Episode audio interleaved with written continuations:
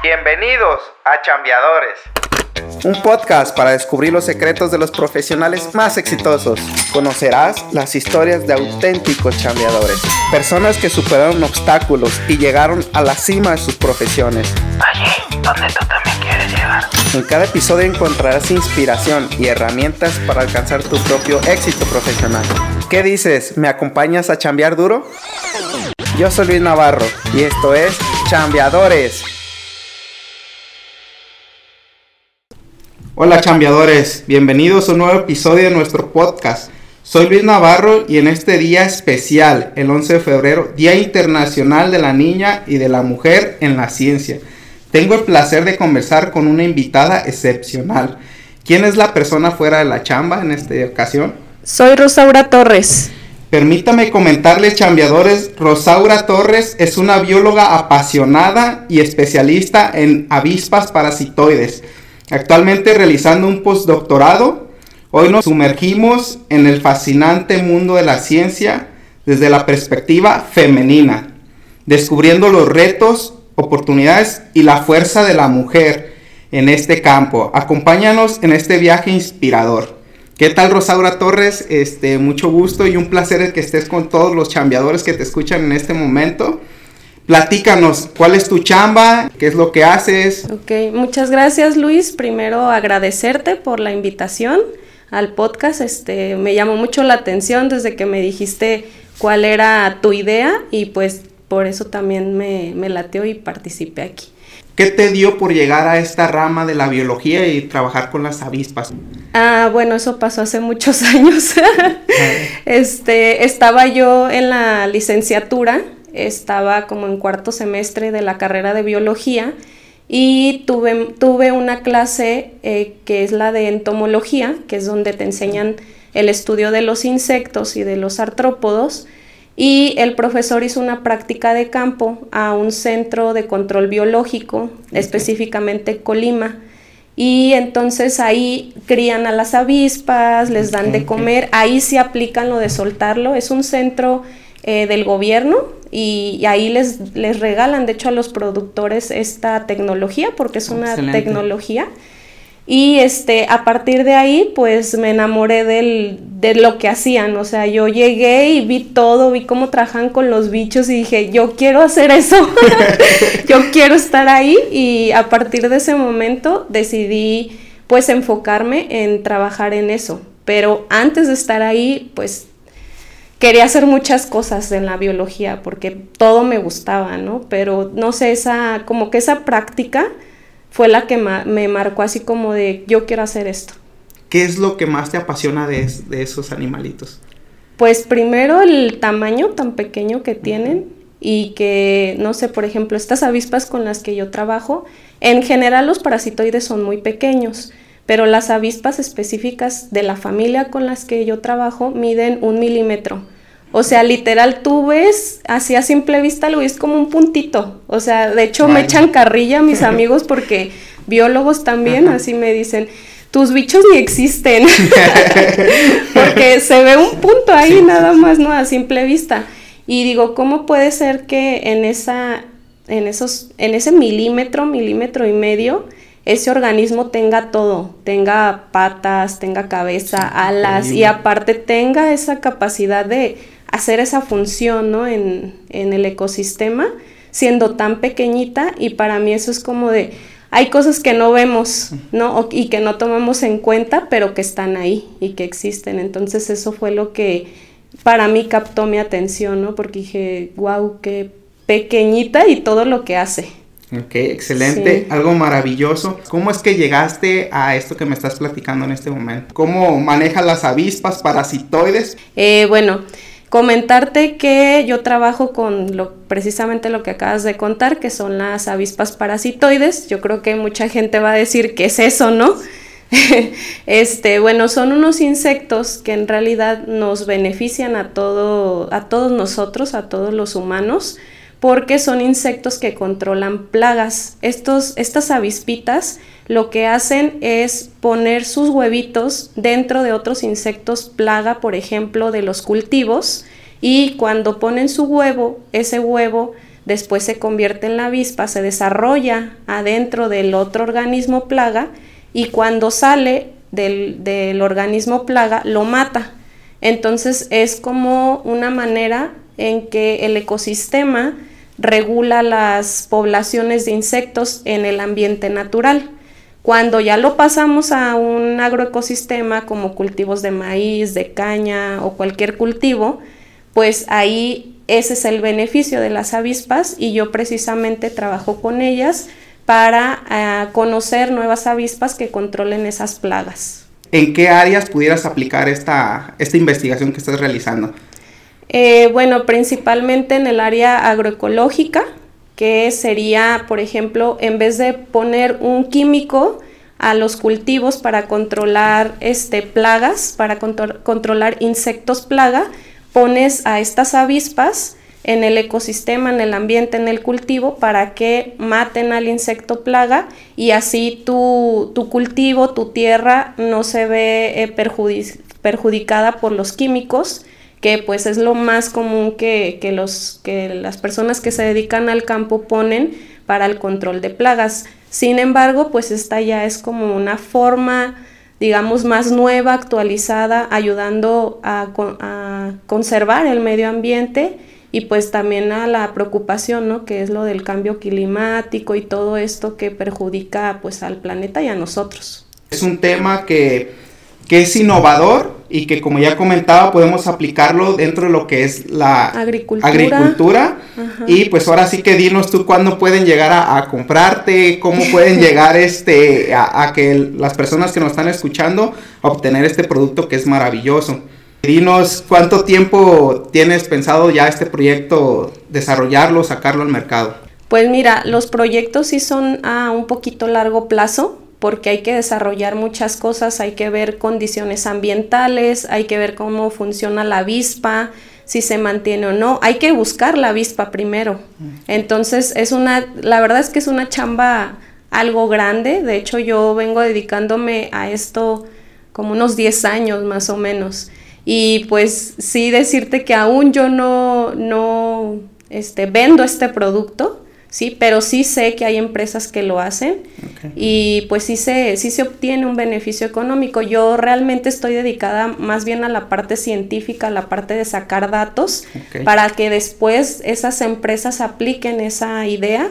Sin embargo, pues también yo en algún punto quiero tener una empresa y desarrollar eso. Así que no te puedo decir cuándo lo voy a vender ni dónde, pero sí me gustaría, pues sí me gustaría aplicarlo. Ok, excelente y celebrando parte de este día que es el 11 de febrero de la niña y la mujer en la ciencia, ¿cuál ha sido tu mayor reto?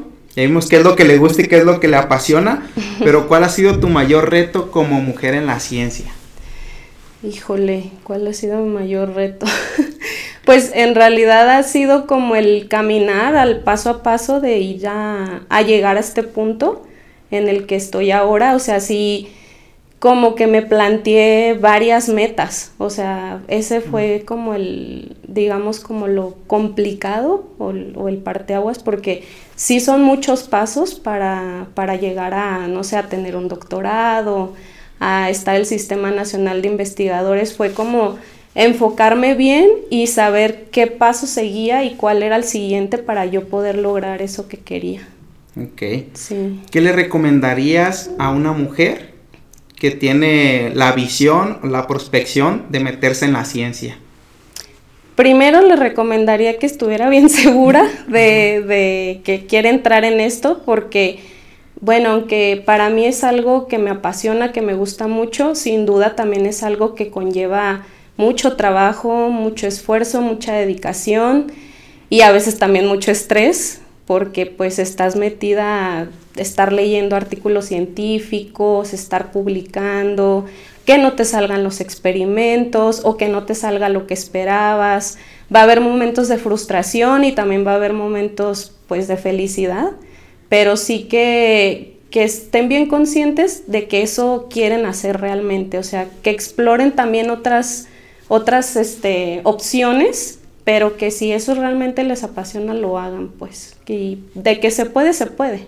Nada más yo sí siento que debe estar muy enfocada la, la persona y que realmente le guste, porque es un trabajo, una chamba que pues no cualquiera la hace, pues es, es complicado, tiene sus, sus pros y sus contras.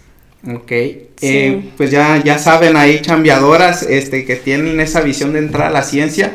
Eh, como ya comentaba y quisiera dar, dar mi, mi, visión, este, que he trabajado eh, con personas que están dentro de la, de la investigación y claro, mujeres.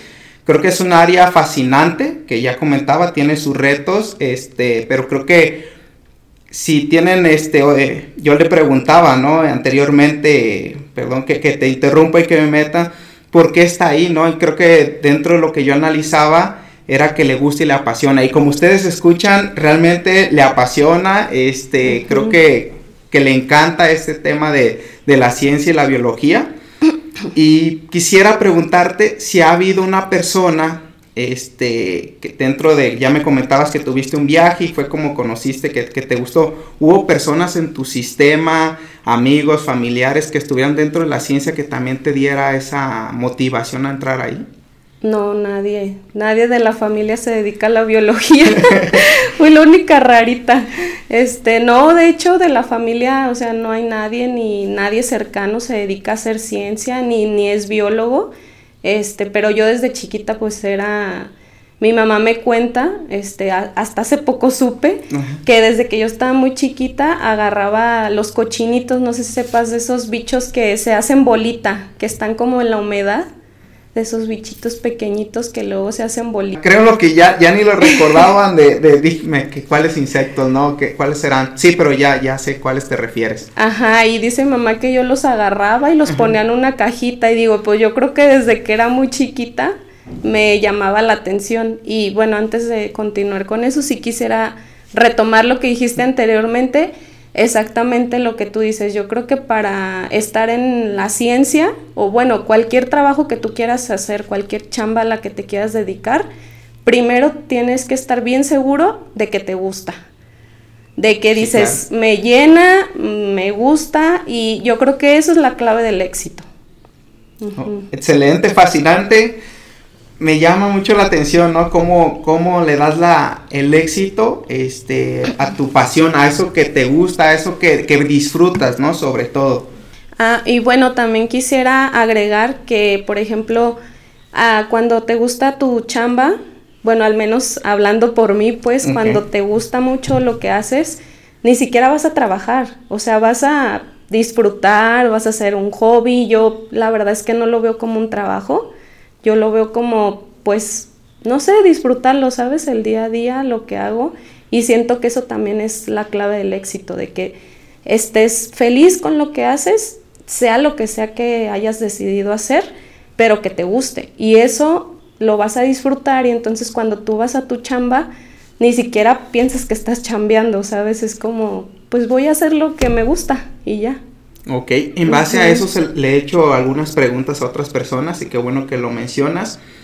Cuando haces lo que te gusta y te apasiona, también estoy este, de acuerdo contigo. No lo consideras como un trabajo forzoso o algo que te hostigue, ¿no? Tiene sus cosas estresantes, este, sus retos. Pero si yo te pusiera del lado en el que hacer lo que te gusta aunque te paguen poco, aunque se, sea hablando económicamente se te dificulte y que no puedas darle a lo mejor a tu familia este los viajes que quisieras, este a tus papás, no sé, las ideas un carro, un viaje, también haciendo referencia, pero haciendo lo que te gusta, ¿continuarías haciéndolo? Sí, sí continuaría haciéndolo, pero obviamente buscaría otras alternativas para llenar esa parte económica. O sea, si, si lo que hago me gusta mucho, pero no me está remunerando económicamente como yo quisiera, o para cumplir los gustos o no sé, deseos que quisiera, pues sí buscaría aparte hacer otra cosa, ¿no? Pero tratando de siempre encontrar eso que me gusta, a lo mejor la verdad es que no he estado en una situación así. Qué bueno. Siempre me, pues me ha ido muy bien, la verdad. Y siento que, pues, se, sabes que se me han ido abriendo los caminos de tal manera en la que, pues, no he sentido eso de que, ay, no me ajusta o lo que hago me gusta mucho, pero no me da lo, lo que quiero. Entonces, siento que yo haría eso, ¿verdad? Pero no estoy en la situación.